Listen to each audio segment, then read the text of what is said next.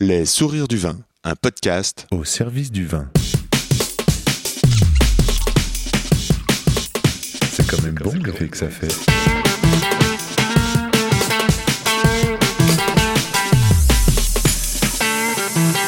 Attends, regarde, j'enregistre. Non, on fait silence.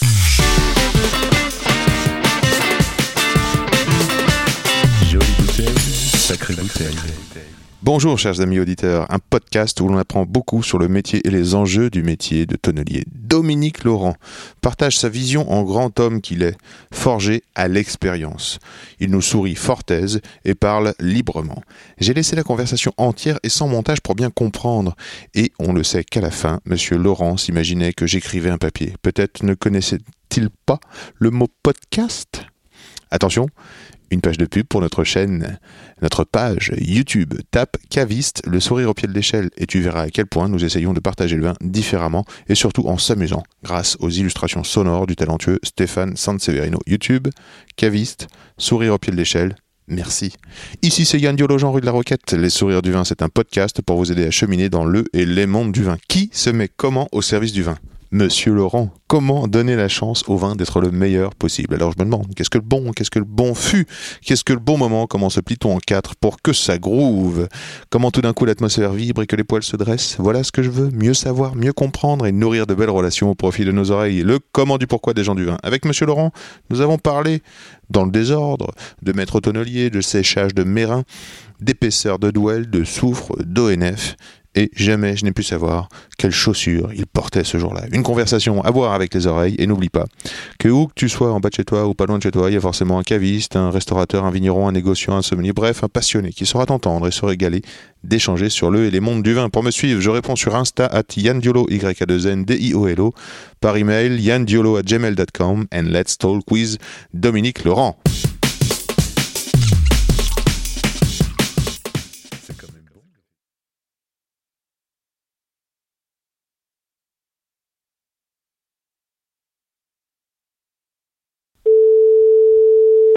Va-t-il y avoir quelqu'un?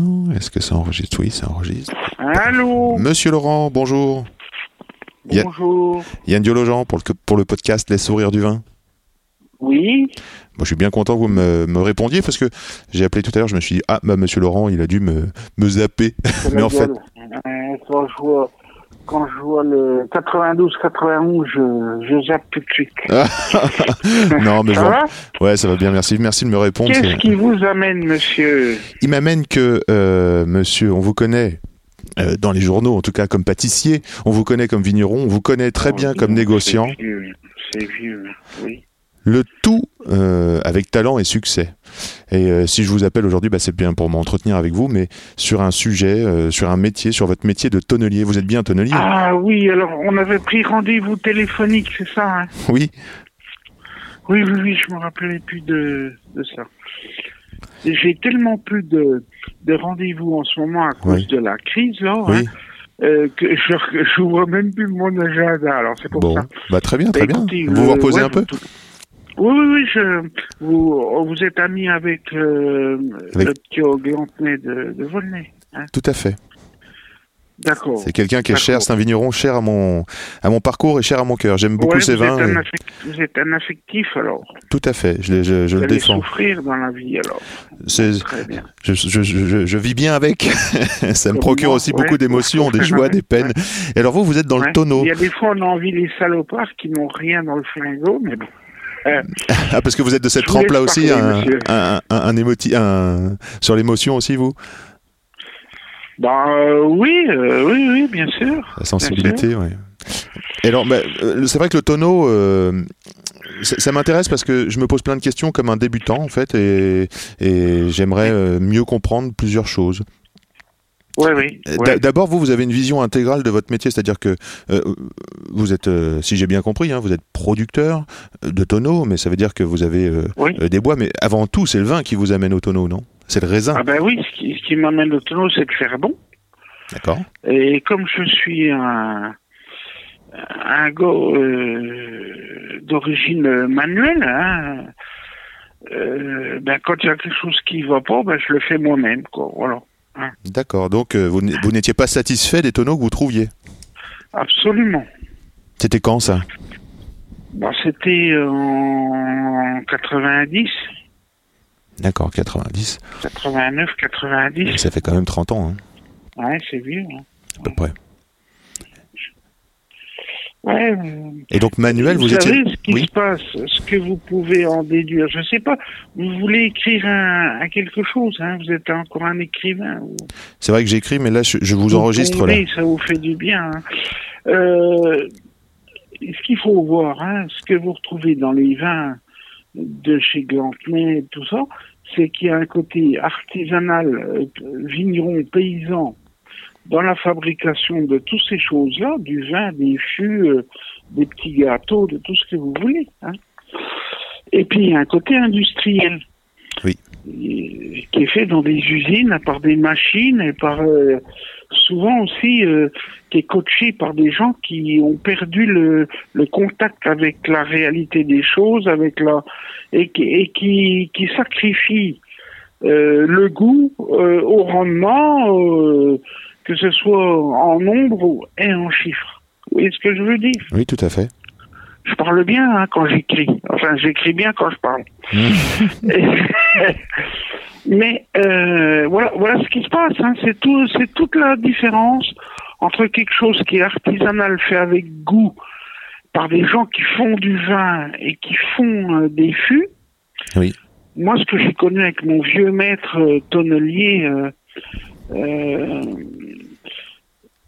qui était le grand-père de, du Dami actuel, hein, euh, moi, c'est ce que j'ai connu avec lui. euh, C'était un, un, un, tonnelier vigneron, hein, voilà, euh, et puis qui faisait ses fûts, puis que, voilà, qui, qui en déduisait qu'il fallait faire comme ci, comme cela, par rapport à son vin, hein, par rapport à, voilà.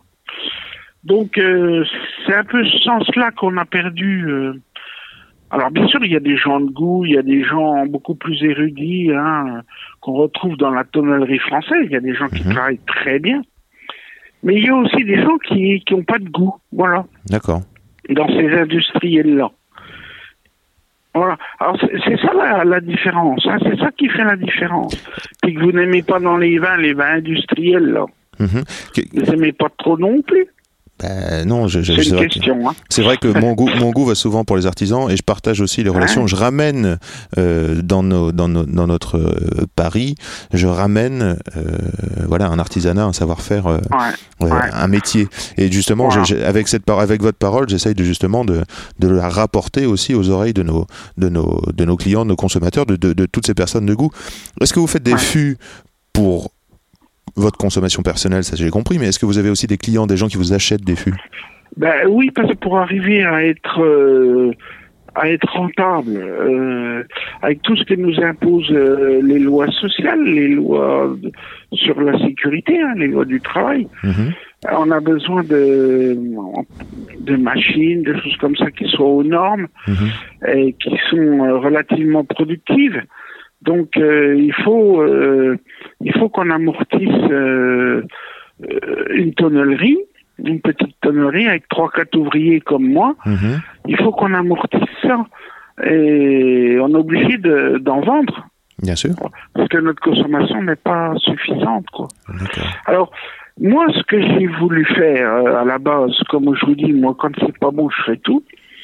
J'ai voulu faire tout, c'est-à-dire aller dans la forêt, Oui. choisir mes chênes, Oui. Après faire mon mérin, le, le fendre tout, tout à la main, D'accord. euh, le fendre, et puis après, au bout de 3-4 ans, faire des fûts. D'accord. Alors moi, j'ai voulu faire toute la... Je fais toute la toute la chaîne de Mhm. fabrication. Mhm. Si vous voulez, moi, j'ai des factures de, de transporteurs de grumes euh, qui me transportent mes chaînes. J'ai des factures de l'ONF qui m'a vendu, où j'ai acheté aux enchères des bois. D'accord. Voilà, j'ai, j'ai, je, je, je démarre vraiment dans la forêt. D'accord. Alors, quelles sont les C'est ça provenances aussi qui fait la différence. Hein. Ah Bah oui, je pense, mais comment comment on fait euh, Alors, le- vous parliez de, Eh ben, ca- de qualité ouais, de bois, c'est de un qualité. long apprentissage pour euh, déjouer toutes les, les méandres de, de, de la France, de l'administration, de, des gens qui se protègent, qui compliquent les choses euh, hein, comme euh, certains tonneliers, certains marchands de bois qui, qui s'octroient presque un droit de préemption sur les forêts euh, par des réglementations. C'est jamais des choses qui sont dans la loi, qui sont votées. C'est des réglementations. Comme par exemple maintenant pour acquérir des vignes, eh ben il y a les syndicats qui, qui rachètent ça, qui empêchent que d'autres les achètent. Mhm. Oui, c'est tout des espèces de, de réglementations qui font office de loi. Mhm. Et finalement, euh, quand vous arrivez, euh, vous, vous arrivez avec votre gueule enfarinée, vous avez droit à rien. Ça vous empêche pas de le droit trouver. d'acheter euh, un morceau de bois parce que vous n'êtes pas au syndicat de là. Vous n'avez pas le droit d'acheter une vigne parce que vous n'êtes pas au machin du truc. D'accord. Avez- Maintenant, la France est bien, euh, bien cloisonnée, euh, pas forcément avec l'administration ou l'État, mais avec les propres acteurs qui se qui se regroupent à faire des, des espèces de de, de- de syndicats, des choses comme ça. Enfin, la forme qui leur convient le mieux pour euh, avec des bonnes intentions au départ, mais qui s'accaparent finalement le truc. Hmm, je vois. Est-ce que ça, ça Oui. vous empêche d'avoir Par- les meilleures provenances L'ONF, il y a à peu près 2 ou 300 bonhommes en France qui peuvent acheter. Autrement, euh, vous n'avez plus droit de d'aller aux ventes aux enchères comme euh, le premier Pékin venu. Depuis- euh, Avant, c'était possible et maintenant, c'est plus possible. que ce serait des Chinois qui viendraient acheter, ben, les marchands de bois se sont octroyés un peu le droit et puis euh, oui, l'ONF aussi euh, a réagi et s'est octroyé elle-même le droit de vendre aux Chinois et pas et les autres n'ont plus le droit. Hmm. Enfin tout ça, ça a créé des espèces de de communautés, de syndicats Oui. qui font que ça verrouille un peu tout. Ça verrouille. Ça prend. vous êtes un peu rejeté au départ. C'est ça, ça hein. prend du temps d'être introduit. Ben moi, j'ai eu des parrains qui m'ont introduit. Et pourtant, autrefois, j'achetais du bois euh, tout, tout seul, Oui. comme un grand. Et Oui. puis, d'un seul coup, ben non, non, ils veulent plus de vous. Il faut, faut être affilié à tel ou tel euh, organisme. Et puis, bien sûr, payer des cotisations. Hein. faut être affilié, et puis voilà. Est-ce que vous avez fini par acheter des terres? Est-ce que c'est possible d'acheter des terres de forêt avec des bois? Bah, je pense pas que non non j'ai pas fait ça parce que j'ai plus euh, j'ai plus l'âge pour faire ça. hein.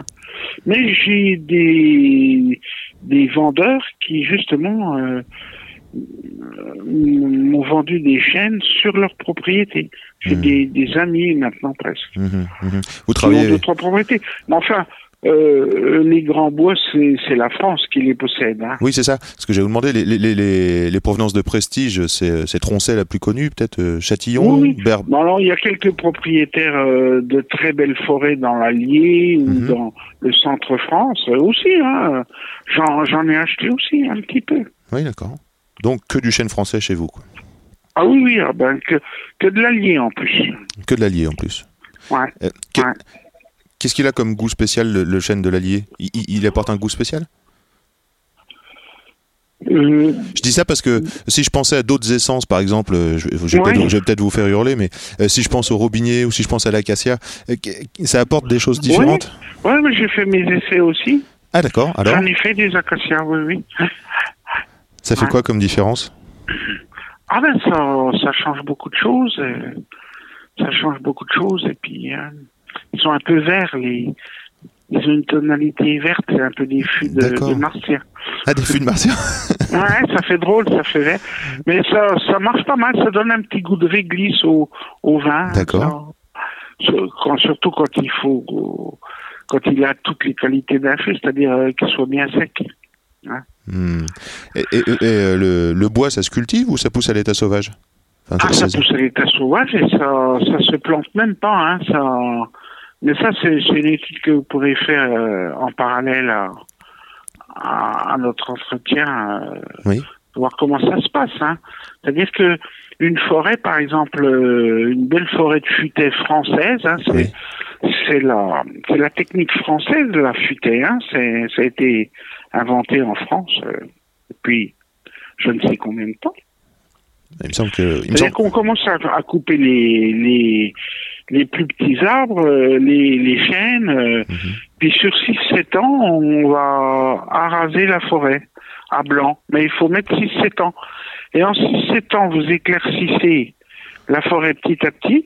Et comme il reste plus que les plus gros à la fin, euh, c'est ces glands-là qui vont germer et faire pousser naturellement les, les prochains chênes qui vont re- régénérer la forêt. D'accord. voyez? D'accord.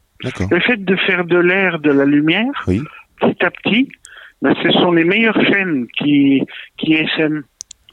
Et au pied de ces grands chênes qui, qui ont été sélectionnés sur 7-8 ans, c'est ces chênes-là qui, qui refont la reproduction des prochains euh, dans 100 ou 200 ans. Alors, ce qui fait la qualité des forêts de l'Allier, c'est c'est le terroir. hein.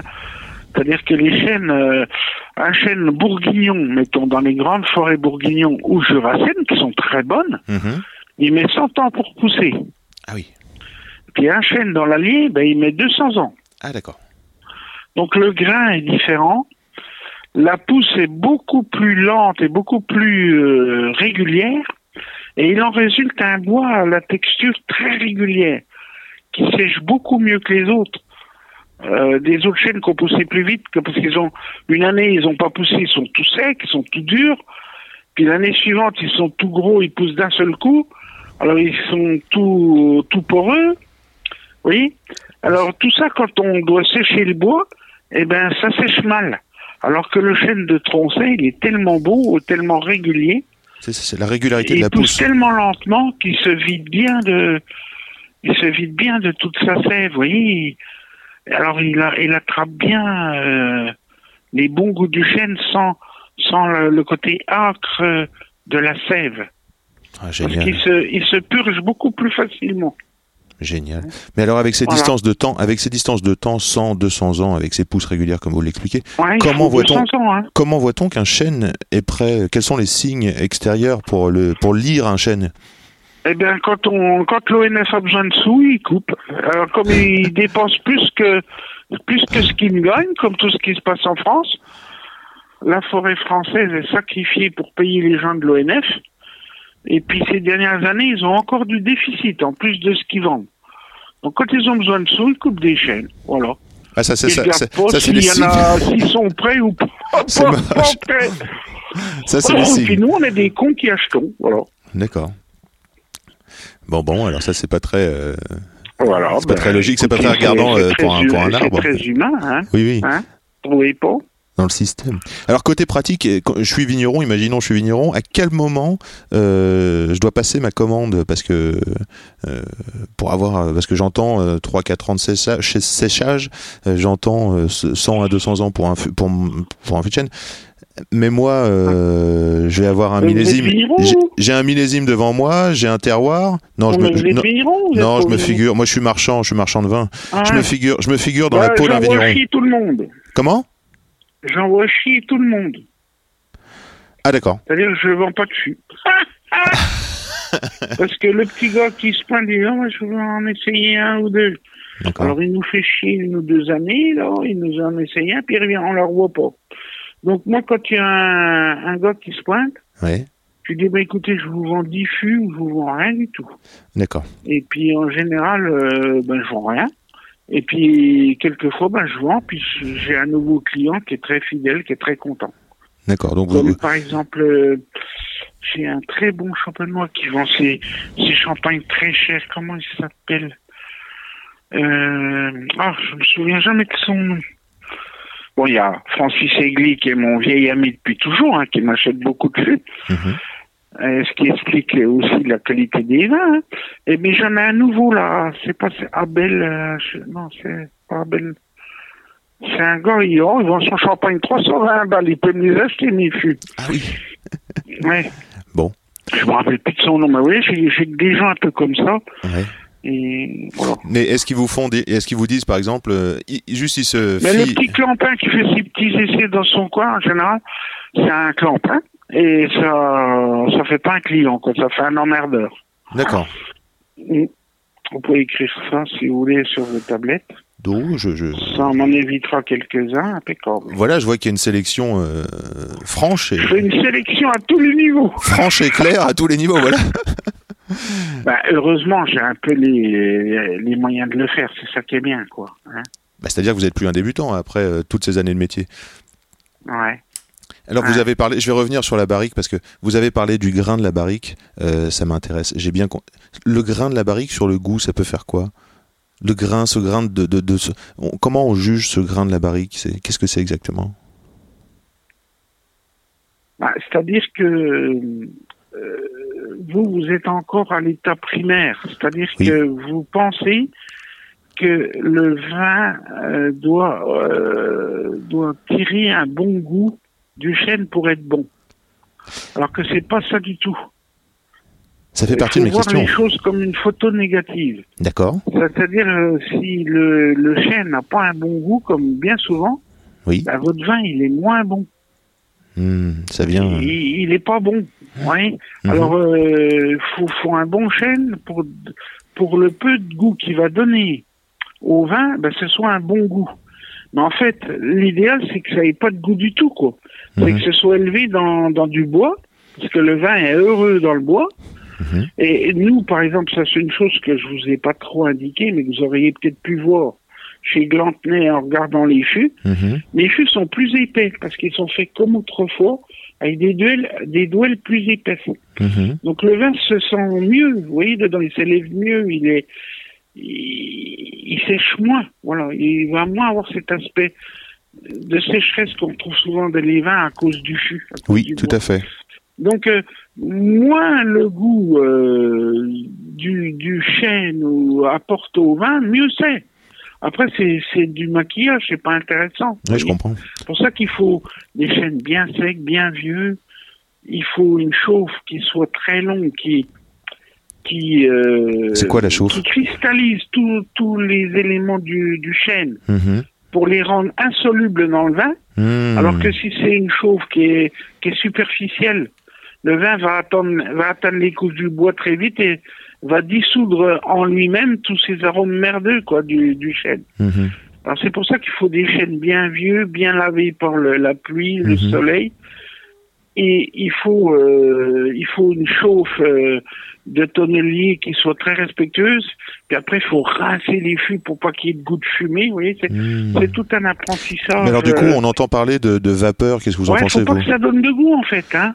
C'est pas ça qui est intéressant. Ce qui est intéressant, c'est le côté euh, poreux du fût, euh, qui est régulier dans le cas des bois de Troncet, Oui. qui est beaucoup plus régulier. Sa porosité est bien calculée, bien bien régulière. Elle ne surprend pas le vin par trop d'aération ou pas assez, vous voyez. Oui. Et ça fait travailler le vin avec sa lie, si tant est qu'il y ait un peu de lit dans le fût, et si tant est que le vin ne soit pas trop endormi par le soufre. Donc cette combinaison d'éléments fait que votre vin il s'élève, Mhm. il, il s'enrichit, il se nourrit, il, il vieillit bien. Et ce qui fait son sa douceur, son moelleux, euh, il exprime ses propres arômes. Bien sûr, il y a quelques séquelles du, du bois qui a servi à, à faire cette aération. Hmm. Mais euh, moins, plus les séquelles sont bons, mieux c'est. Hmm. Oui. Oui, bien sûr, c'est comme un, un apport. Voilà, Et- voilà c'est, tout un, un mélange de, de savoir-faire à tous les niveaux qui fait que on élève sous bois, au lieu que ce soit de la cuve ou une poterie à la con, hein, on élève sous bois, notre vin s'aère, notre vin progresse, s'élève, quoi, quoi, dans le sens littéral du terme, et comme on l'a toujours fait, au lieu de se désagréger, désintégrer, prendre des mauvais goûts, euh, euh, si les choses sont mal faites par l'un ou par l'autre, par le tonnelier, par l'éleveur, par le vigneron, vous voyez, c'est tout un,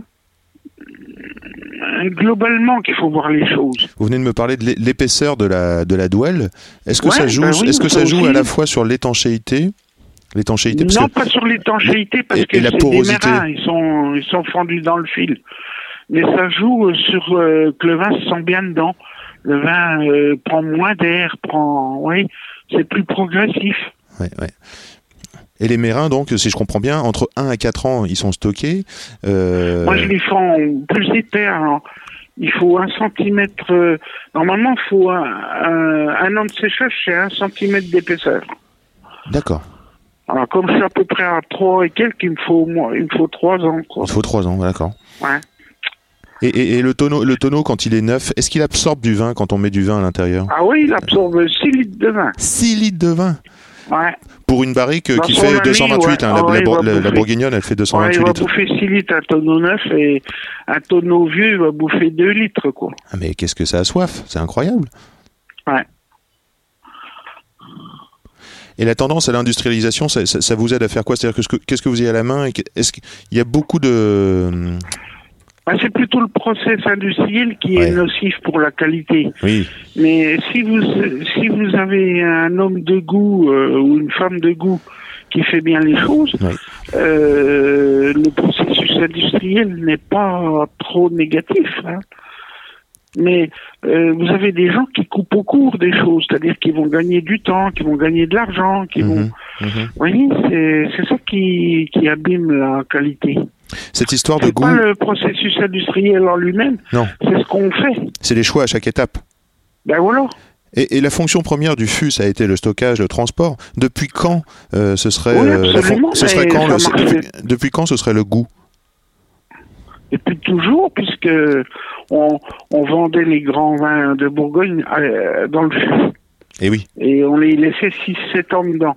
Ah oui, quand même. Donc effectivement, comme les gens étaient moins bêtes que maintenant, presque, hein, étaient au- aussi intelligents, ils voyaient bien qu'il fallait un bon fût pour mettre le vin dedans.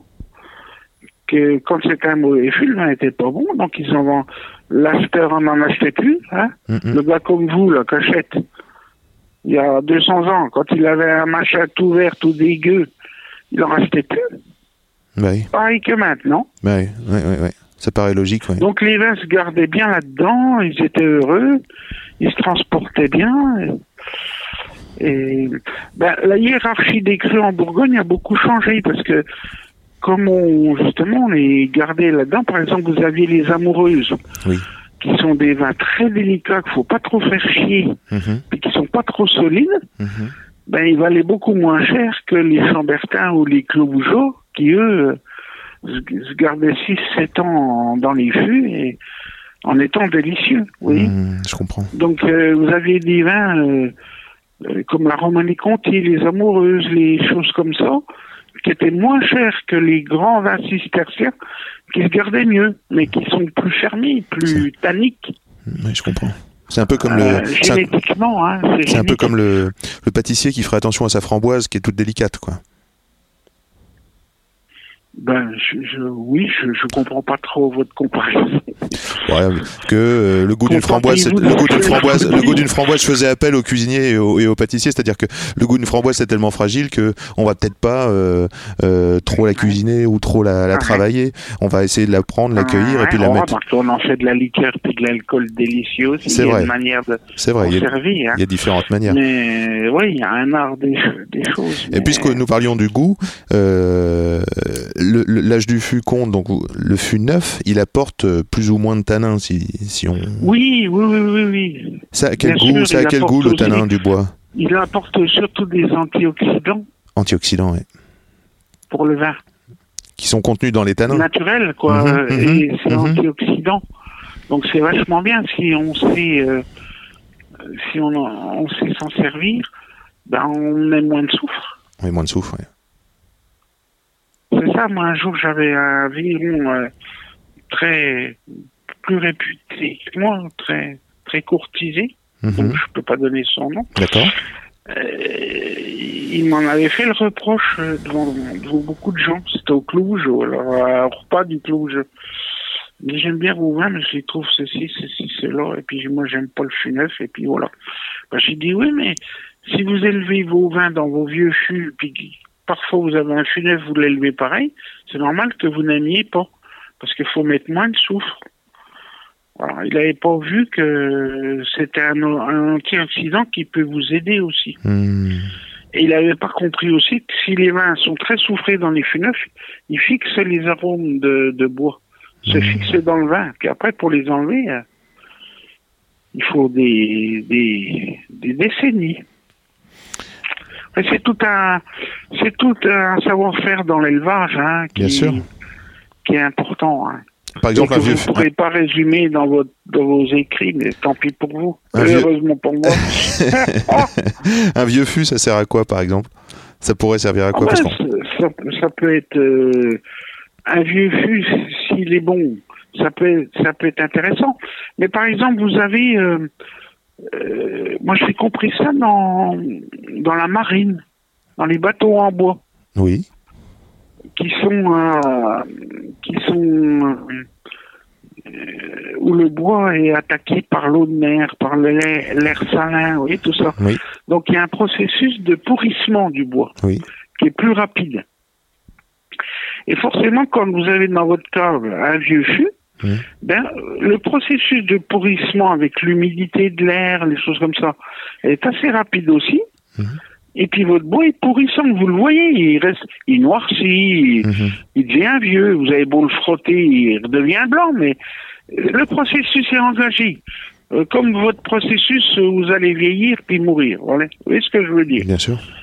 et ce petit processus-là, au bout de 7, 8, 10 ans, ben, ça donne un goût de lard fumé, de lard rance au vin. Hmm.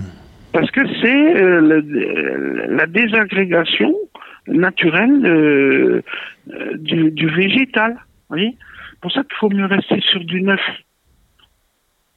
Est-ce qu'il y a une mode dans vos clients, de la bar- une demande, est-ce que ça existe, la mode euh, dans les barriques, de la barrique de 500 litres? Oh oui, oui, euh, il y a des cons partout, hein, c'est sûr. Est-ce qu'il y, a- est-ce qu'il y a un style de vinification qui correspond à un style de fût? À vos, à, votre, à vos fûts, par exemple Est-ce qu'il faut mettre en face de la barrique des non, vins? au contraire, au, Au contraire, contraire quelque chose de beau. J'ai du mal à, avec mes clients à leur dire euh, bon, bah, mon fil est parfait, démerdez-vous avec. Parce que euh, ils voudraient ceci, ils voudraient cela. Ils n'ont pas compris que euh, un fût parfait, il va être bon pour tout. Enfin, mes fûts sont pas parfaits, mais un bon fût, c'est bon pour tout. Hein? Euh, tout le reste, c'est du maquillage. Hmm. Donc on peut Ce qui est systématiquement bon, c'est mettre... la, la matière en elle-même, la matière Bien sûr. bois, voyez, Bien qui, est, sûr, oui. qui est bonne. Alors après, vous avez des, des gens euh, qui tournent autour de ça, qui vont bien travailler, bien faire les choses dès le départ, euh, avec des vieux bois, avec une bonne chauffe, avec une bonne fabrication, Mhm. mais qui vont plutôt euh, travailler pour faire le fût et pas, pas, tra- pas travailler pour qu'on les reconnaisse eux, vous voyez, comme des vedettes euh, qui ont un intérêt sur les choses pour euh, comme un acteur qui, qui appuie un peu, vous voyez ce que je veux dire. Il faut être euh, discret dans les choses, parce que ce qui compte, c'est le bois. Comme euh, dans dans les vins, ce qui compte, c'est le grand raisin euh, du Clos des Chênes ou du hein, du, du Clos Vougeot, voilà. C'est ce grand raisin. Vous, euh, après vous, vous êtes autour, mais vaut mieux être un peu discret, un peu plus serviteur que vedette. Vous voyez ce que je veux Je dire? comprends tout à fait. En fait, ce que, je- ce que- si je résume, c'est vraiment la matière première qui vous intéresse. La matière première, l'essence. Eh bien, comme vous, hein, pareil. Hein. C'est tellement, c'est tellement meilleur. Ben oui. Et puis euh, les gens, les, les- vedettes, il y en a plein, quoi. Dès qu'il dès qu'il y en a un qui possède la Romanée Conti ou ou un, un grand tonnelier, ben il c'est une grande vedette, mais en fait la vedette, elle n'est pas là où on croit, elle est Elle est dans la matière première. elle est voilà dans sa propriété, dans ce qu'il fait. Alors, euh, merci pour toutes ces précisions. Est-ce qu'il y a... euh, bah, Mais ça, a- c'est un peu le dérèglement un peu des gens de la ville, hein, des, euh, oui, où on est plus sur des noms de gens que sur des noms de crus. Parce que au contraire des, Ah des oui. gens qui travaillent bien, qui deviennent des vedettes plus ou moins avec la grosse tête, Hmm. Il y a aussi des gens qui travaillent très mal et qui galvaudent, euh, qui vont vous galvauder votre Claude des Chênes qui va être dégueu ou un- Hmm, des fûts qui vont être dégueux, quoi. tout à fait. Et là, ben, un petit peu comme dans la cuisine maintenant, hein, Mhm. il y a des meilleurs ouvriers de France en tonnellerie, en cuisine, hein, ça, qui font des trucs assez dégueux. Hein, voilà. Bon, vous, vous en savez trop maintenant, non? J'en sais pas mal, j'en sais pas mal, mais j'ai encore quel- quelques questions si vous voulez bien. Je me demandais. Rapide. Je me demandais euh, pour le climat, euh, le climat, le réchauffement climatique, tout ça, est-ce qu'on a est-ce qu'on aura des difficultés à trouver des bois dans 50 ans? Ah ben non, non, c'est plutôt les dettes de l'ONF qui vont faire qu'on aura du mal à trouver des bois. Mon pauvre. Est-ce qu'il y a des nouvelles, dans- comme dans la vigne, euh, enfin, je, je- je fais un Mais parallèle. non, non, mais l'activité euh, solaire, Oui. qui est très intense en ce moment, pour les raisons que vous pensez être euh, les bonnes, Je ne sais pas. Quelles sont les raisons euh, ne, ne, ne, ne gêne pas trop, euh, ne gêne pas trop les- les forêts, hein, Bon, ça c'est une bonne nouvelle alors. et ne gêne pas trop les vignes non plus. hein. Est-ce qu'il y a beaucoup d'importations de, de bois en France? Ah oui, énormément, Énormément. énormément. On importe d'où? Parce que, au plus que ce que vous croyez, parce que, par exemple, vous avez un, un, un cabinet euh, d'avocats ou une, une, une- un bar à vin hyper luxueux, ben, qu'est-ce qu'on va mettre dans ces trucs-là? On va mettre de la, de la feuille de troncet, vous voyez, du Mhm. placage Ah oui, d'accord.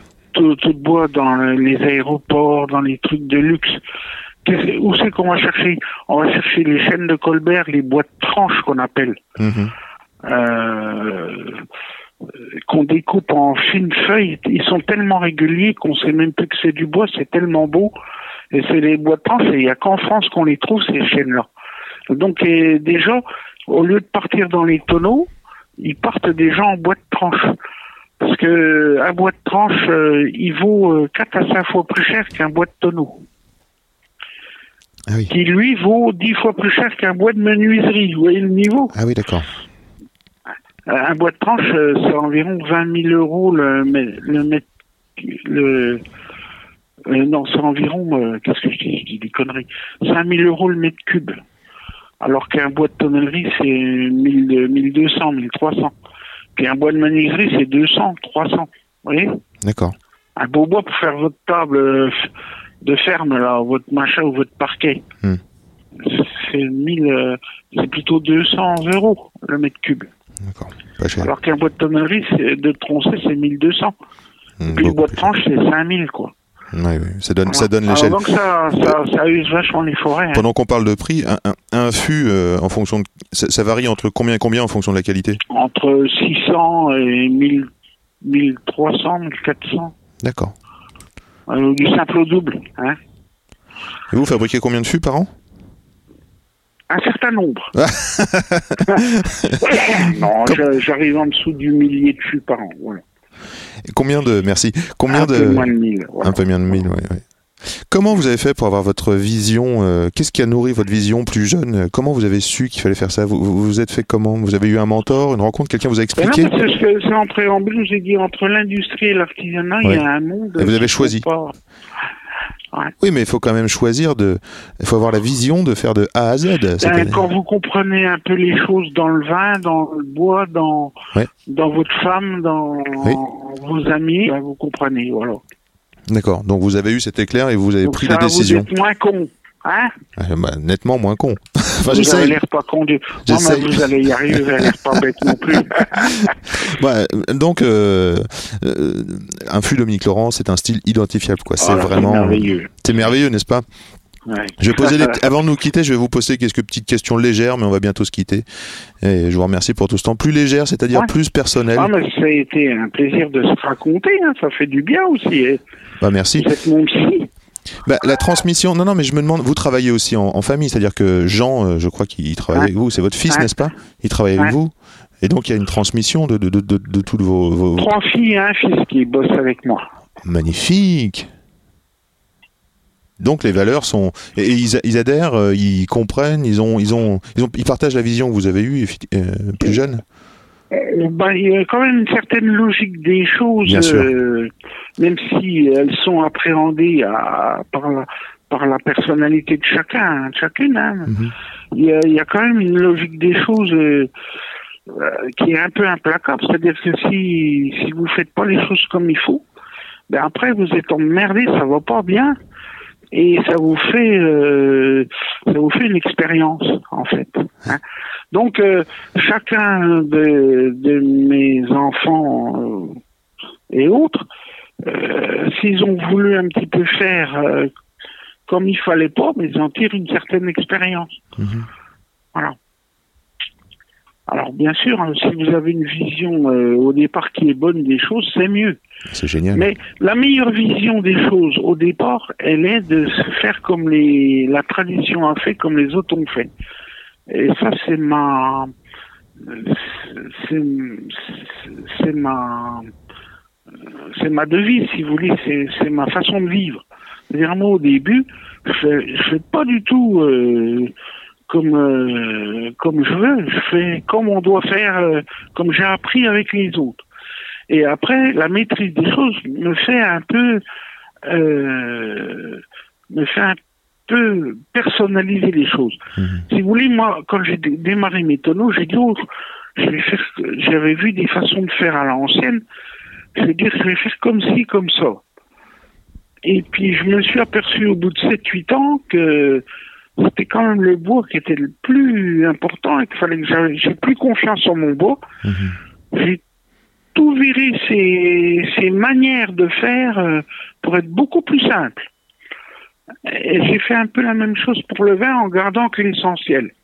Mhm. Mais euh, pour être beaucoup plus simple. Alors, euh, en me fiant, hein, en, en faisant confiance au, au, bois à la base. Mhm. Voilà. Et j'ai- épuré un peu mes manières de faire. J'avais inventé, vous voyez, des chaufferettes euh, différentes, euh, parce que j'avais compris telle ou telle chose. Mhm. Mais finalement, j'avais presque trop bien compris.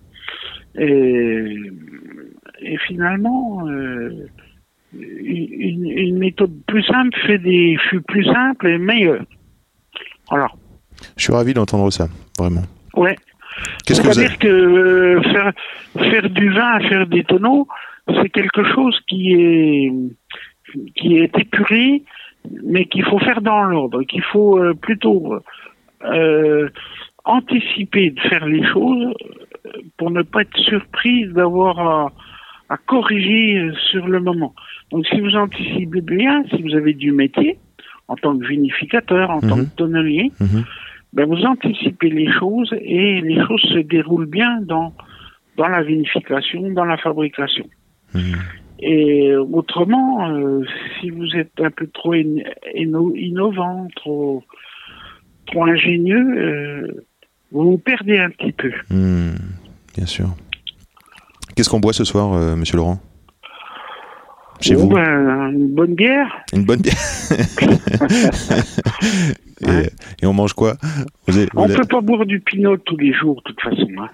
Parce que euh, ça, c'est un peu nocif. et Faut, faut boire du, du, du passe-tout-grain, faut boire du gamay, faut boire des choses comme ça. Mhm. Mais le pinot, euh, c'est quand même un peu puissant. Hein. C'est c'est pour ça que c'est si bon. Oui, c'est vrai, c'est vrai. Quel est, le son, c'est un peu dangereux. quel est le son de votre métier? Le quoi? Le, son? Vous êtes sensible au son? Oui. Bon, c'est c'est une question à la con, ça. N'est-ce pas? Hein? Quel est le pouvoir. Attends, je veux... Moi, mon métier, il fait, euh, il Le fait souvent. euh, Non, non, mais parce que pour ouvrir les bouchons. Mais euh, plus le bémol que le dièse, alors. voilà, il y a quand même un musicien. Il y a quand même un musicien. Et, une histoire de préférence. Quelle est votre odeur préférée par... Une odeur que vous adorez, une odeur que vous détestez. Ce serait quoi? Oh ben, les odeurs les, les plus nobles sont les odeurs de fleurs. hein. Hmm, Voilà. Magnifique. Et à commencer par les fleurs elles-mêmes et puis le vin aussi. Un vin qui sent le fruit, c'est normal, c'est du fruit. Mais un vin qui sent la fleur, là, Hmm, c'est pas souvent et ça révèle bien les choses. ça, ça me fait plaisir. Et, et ce que je déteste, ben, je sais pas moi, euh,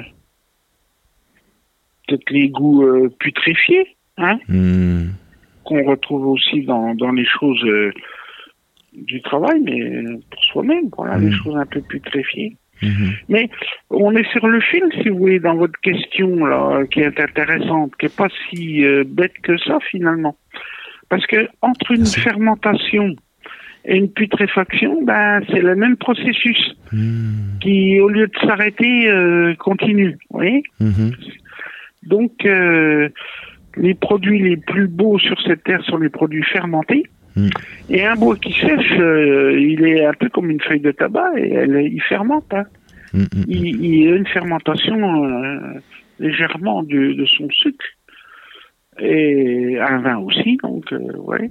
Et quelque chose qui putréfie, c'est quelque chose qui va au-delà de la fermentation. C'est génial parce que tout, tout y passe Comme finalement. un le- corps humain, un corps, un comme cuir. un saucisson Tout à fait. Tout à fait. La peau, le cuir qu'on tanne, c'est une manière de d'arrêter la putréfaction.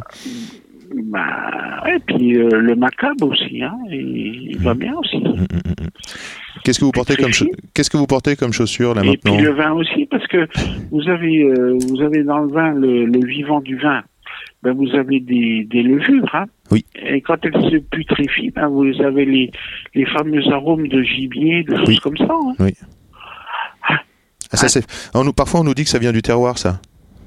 Oui, ben, bien sûr, c'est trop facile. Hein. c'est trop facile.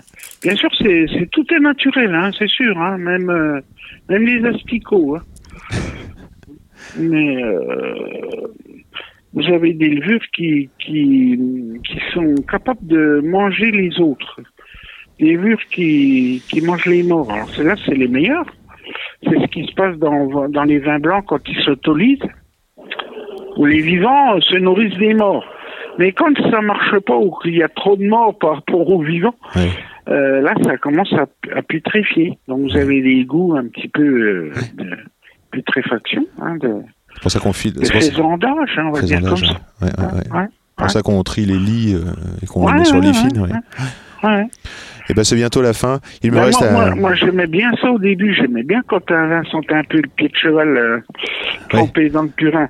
Oui. Et puis euh, j'ai eu des maîtres à, à déguster qui m'ont dit non non faut pas faut pas aimer ça c'est c'est une déviance et voilà euh, ça s'apprend aussi hein parce que on a on peut avoir des goûts qui ne sont pas toujours euh, bien bien fondés hein bien voilà on a besoin d'avoir des des maîtres qui vous qui vous qui vous remettent dans le droit chemin, qui, qui vous permettent de le devenir soi-même. Hein. Hmm. C'est toute, euh, c'est toute l'histoire de l'apprentissage des pâtissiers. En effet. Est-ce que vous avez un message de- d'espoir ou, un- ou une, idée, une idée reçue contre laquelle vous voudriez lutter avant, de- avant qu'on se quitte? Mais d'abord, j'aime bien, j'aime bien savoir euh, quel Voilà, genre de parce que chaussures. les choses sont tellement fortes qu'elles vous, elles vous submergent euh, automatiquement. C'est-à-dire que vous pouvez être euh, vedette un jour euh, et puis vous apercevez que, par exemple, la Bourgogne ou, ou le monde des fûts, hein, qui se ressemblent, euh, est bien plus forte que vous et va vous effacer en, en très peu de temps, quoi. Euh, donc, euh, vous, c'est- c'est, on peut, on peut pas, on n'a pas assez de force pour euh, pour y arriver. hein. On n'est pas assez influent pour euh, se croire euh, capable de changer les choses. Un peu comme Macron, par exemple, vous voyez. Donc euh, un peu de- de- d'humilité, ça, ça renforce l'humilité, tout ça? Oh ben après, vous en faites ce que vous voulez. hein, Hmm. Tout le monde s'en fout. Voilà.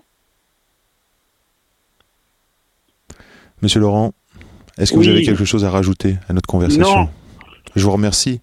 Eh Ben, c'est moi qui vous remercie, puis je vous souhaite de faire un beau papier. hein? Eh bien, tout ça est bien Oui. noté.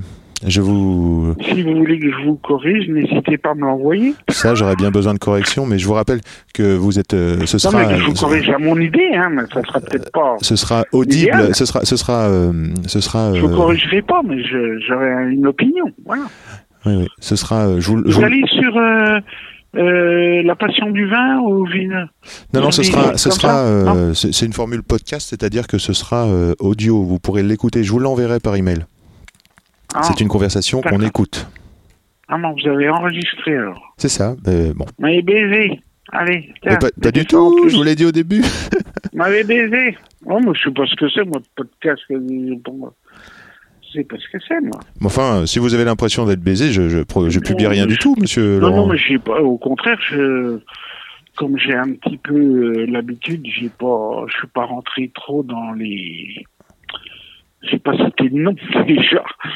Non, mais ça c'est vrai. Alors ça c'est vrai. Non, non. dire mais- du bien plutôt que du mal. C'est vrai, c'est vrai. Non, non, mais moi, je, vous avez rien dit de mal. Enfin, en tout cas, euh, c'est- très intéressant.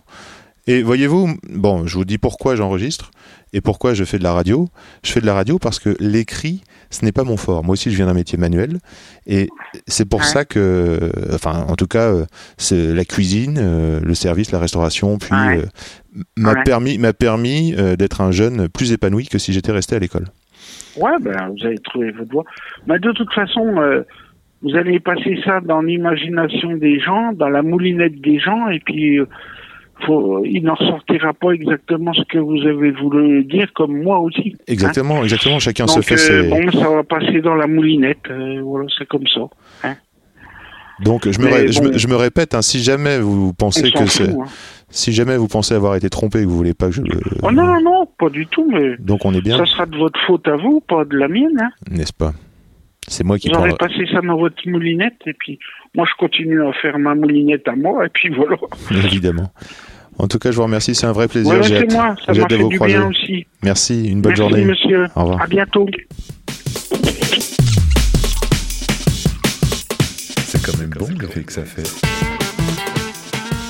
Merci, cher ami auditeur. Merci d'avoir écouté jusque-là. Une pensée, une good vibe, faites tourner. Dites-le que ça existe. Dites-le que ce podcast existe. Ça nourrit, ça renforce, ça nous fait vivre. Marocco de la semaine, une BD, le marathonien de la bande dessinée de Tomine. Merci Felipe Musica pour le son. Merci encore, monsieur Laurent. Et merci pour les relectures. Aurélie Soubiron, un petit mot sur Insta. Yann Diolo, Y-A-2-N-D-I-O-L-O, Y-A-2-N-D-I-O-L-O, at gmail.com. Ça marche aussi. Allez. Au plaisir de se croiser ici ou là.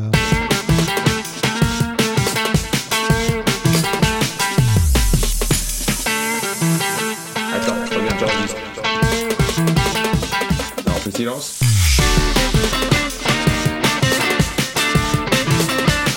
Jolie bouteille, sacrée bouteille.